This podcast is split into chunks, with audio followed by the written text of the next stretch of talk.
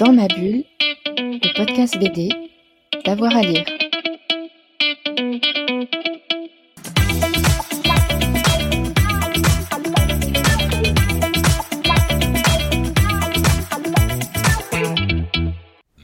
Bonjour à tous et à toutes, bienvenue dans ce nouvel épisode de Dans ma bulle, votre podcast 100% BD avec avoir à lire. Nous sommes aux Utopiales et j'ai le bonheur d'avoir une autrice de bande dessinée qui a commencé sa carrière d'illustratrice pour le Centre d'immunologie de Marseille en réalisant des dessins de vulgarisation scientifique. Elle vient de signer plusieurs ouvrages hein, autour de l'océan comme euh, L'âge bleu, Sauver l'océan en 2019, euh, Journal anthropique de la cause animale et Mémoire d'un cétacé, biologie, écologie, conservation. Anne de Freville, bonjour. Bonjour. Alors, première question sur, euh, euh, ces mémoires d'un cétacé. Euh, on va parler de vulgarisation, mais vous avez pris quelque chose d'assez étonnant. On est dans 300 millions d'années. Les continents ne sont plus ceux que nous connaissons. Pourquoi avoir choisi le prisme de la science-fiction pour nous raconter nos cétacés d'aujourd'hui? Eh bien, euh, alors c'est pas tout à fait la science-fiction. C'est ça qui est intéressant, c'est que euh, en, faisant ce livre, j'ai suivi des formations auprès de scientifiques spécialisés euh, dans les cétacés, et, donc j'ai appris qu'il existait déjà un continent dans 300 millions d'années. Ce concept-là, même, j'ai beaucoup apprécié, c'est dire qu'il est déjà nommé. On sait déjà qu'il va exister, mais c'est dans 300 millions d'années. Il s'appelle Amasia. Euh, et c'est comme ça que les, scientifiques le nomment. Et j'ai trouvé que c'était un super point de départ euh, pour une bande dessinée. Mais euh, donc on n'est pas vraiment... Enfin, dans le, dans le, livre, effectivement, on est dans de la science-fiction puisque les, les, cétacés parlent et qu'ils ont des fonctions ils sont archéologues. mais sinon, le, ce futur-là existe, en tout cas d'un point de vue scientifique. Vous avez choisi de, de mettre fin à l'humanité, voilà, ça devait être un petit plaisir. non mais effectivement les humains ont disparu et ce sont les cétacés eux-mêmes euh, qui retranscrivent un petit peu euh, l'histoire. Pourquoi ce, ce choix d'un narrateur euh, animal? Euh, ben, déjà parce que la, cause animale euh, prend une place importante dans, mon travail euh, jusqu'à présent. Et parce que, justement, je, travaille aussi actuellement avec la Cité des sciences de la ville de Paris sur une prochaine BD sur le réchauffement climatique. Et donc, on, a parfaitement conscience que... il y a énormément d'espèces qui, à nos yeux, disparaissent, c'est-à-dire qu'à 20 mètres de profondeur, on va par exemple plus voir de coralligènes ou de coraux ou de toute structure calcaire. Mais par contre, euh, si on pousse un peu plus loin, si on descend à 30 ou 40 mètres, on va les retrouver. C'est-à-dire qu'eux, ils vont choisir de migrer dans les profondeurs pour pouvoir avoir euh, plus froid. Euh, et, donc, ils ont, c'est la survie, c'est ça qui les sauve. Nous, on n'a pas de planète B, on a juste notre planète, on n'a pas, on n'a pas la capacité physique d'aller dans les abysses. par contre, les baleines, elles, elles ont, il y a 50 millions d'années, fait déjà ce choix, c'est-à-dire que c'était des, animaux à quatre pattes qui étaient à la surface de la Terre et qui ont euh, choisi l'option euh, de retourner à la mer. Et ça, c'est très intéressant parce que ça en fait euh, des cousins. Ce sont des mammifères. Ils ont des bébés dans leur ventre. Ils les allaitent, donc exactement comme nous. Euh, sauf que eux, bah, il y a 300 millions d'années, quand nous, nous étions des petits, euh, des petits lémuriens, des petits mammifères qui craignions énormément les dinosaures, euh, et qu'il y a eu une grosse météorite qui s'est écrasée sur la Terre, nous, on a choisi de se faufiler au fond de la Terre pour se protéger. Les dinosaures sont morts et les, les, les, espèces qui appartenaient aux cétacés ont choisi d'aller dans les profondeurs. Et donc, ce choix-là, déjà très précurseur, je trouvais que c'était un choix aussi l'avenir. Et c'est pour ça que je trouvais que c'était euh, c'était très intéressant d'étudier ces animaux dans 300 000 ans. Hmm. Et en quoi le fait d'être dans le futur nous permet, vous permet, en, tout cas scénaristiquement au moins, de nous parler aussi du présent? Eh ben parce que justement, je leur ai donné euh, ce rôle d'être euh, des archéologues et de...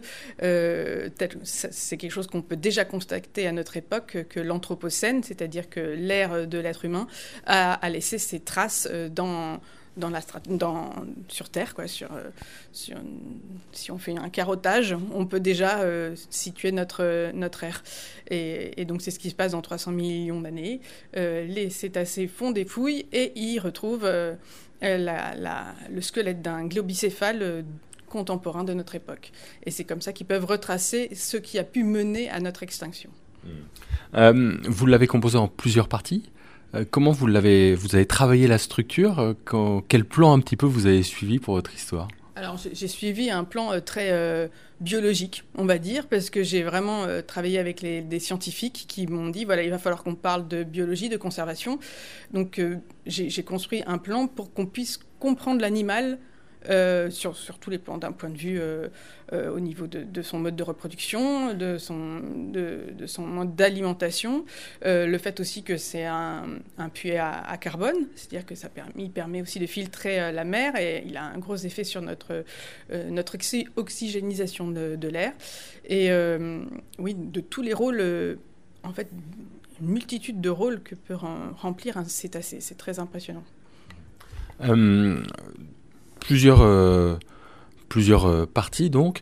Euh, la vulgarisation scientifique en, BD, je voudrais que vous, nous disiez un petit mot parce que ce sont des choix évidemment de, narration, ce sont des choix de thématiques, mais ce sont aussi des choix de, dessin. Comment est-ce que vous la travaillez cette vulgarisation? Et en quoi la BD est un bon médium pour ça? Déjà, la BD, c'est le meilleur médium pour ça. ensuite, c'est vrai que ça fait, ça fait très longtemps que je fais de la vulgarisation scientifique. Comme vous le disiez, j'avais commencé quand j'étais au Beaux-Arts à, Marseille, j'étais sur le même campus que le centre d'immunologie de Marseille, donc j'avais commencé euh, à cette époque-là à, dessiner des petits globules rouges et que je voyais que c'était un. En tout cas, les, chercheurs euh, trouvaient que c'était un bon mode de, communication. Ils n'ont pas forcément les clés de la communication. Les chercheurs, ils sont vraiment dans leur, euh, dans leur travail et, ils ont besoin de parler de ce qu'ils font pour qu'on puisse les soutenir et, les comprendre. Donc, euh, ouais, ça, ça c'était déjà un premier plan. Si je suis là aux Utopiales euh, aujourd'hui, c'est pour euh, la science parce que je suis avec l'INSERM sur une exposition qui est présentée juste en bas sur le racisme d'hier à aujourd'hui. C'est la deuxième exposition que je fais avec l'INSERM. On avait fait également les vaccins, à quoi ça sert.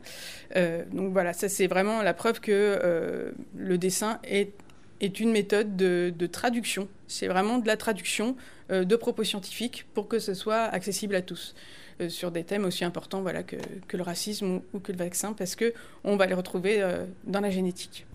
Vous faites parler donc des cétacés, il y a le risque de l'anthropomorphisme, ah évidemment. Comment est-ce que vous avez travaillé avec ça? Comment vous êtes arrangé avec ce risque qu'on connaît? C'est pas. La réponse, c'est bon, c'est ma réponse. Pour moi, c'est pas un problème. De toute façon, euh, on est dans, on est, il faut, il faut, il faut attirer. Hmm. Il faut que le lecteur, il ait envie de savoir ce qui se passe. Si on lui fait seulement une, une encyclopédie, ça va, ça va le gonfler. C'est, faut aussi lui donner envie d'aller jusqu'au bout du bouquin. Donc, il faut, euh, il faut introduire une fiction. Il faut introduire des, ces éléments-là. Et, euh, et donc, du, voilà, on va chercher un fil narratif qui va les, intriguer, qui va nous intriguer aussi, parce que moi, quand je commence une BD, généralement, je ne sais pas encore comment ça se termine.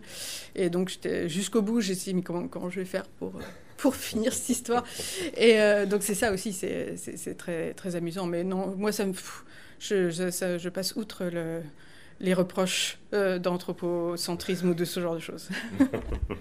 Euh, ça fait plusieurs albums sur, euh, sur l'océan. Il, y avait une thématique. Vous allez continuer. Qu'est-ce qui fait que vous avez fait 3-4 albums donc, sur cet élément?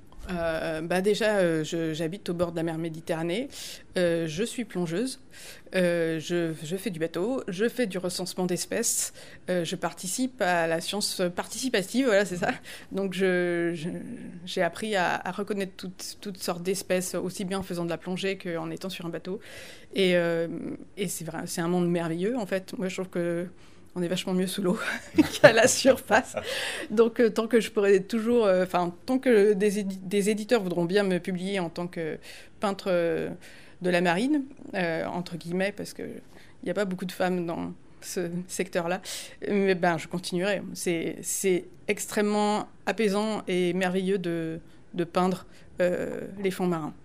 D'autant que moi, je travaille surtout euh, en euh, technique directe. Hein. Je travaille à l'aquarelle pour les bandes dessinées, pas pour les travaux de, vulgarisation scientifique avec l'INSERM. Il y a trop de changements, donc euh, là, je fais du numérique. Mais sinon, je suis toujours à, l'aquarelle.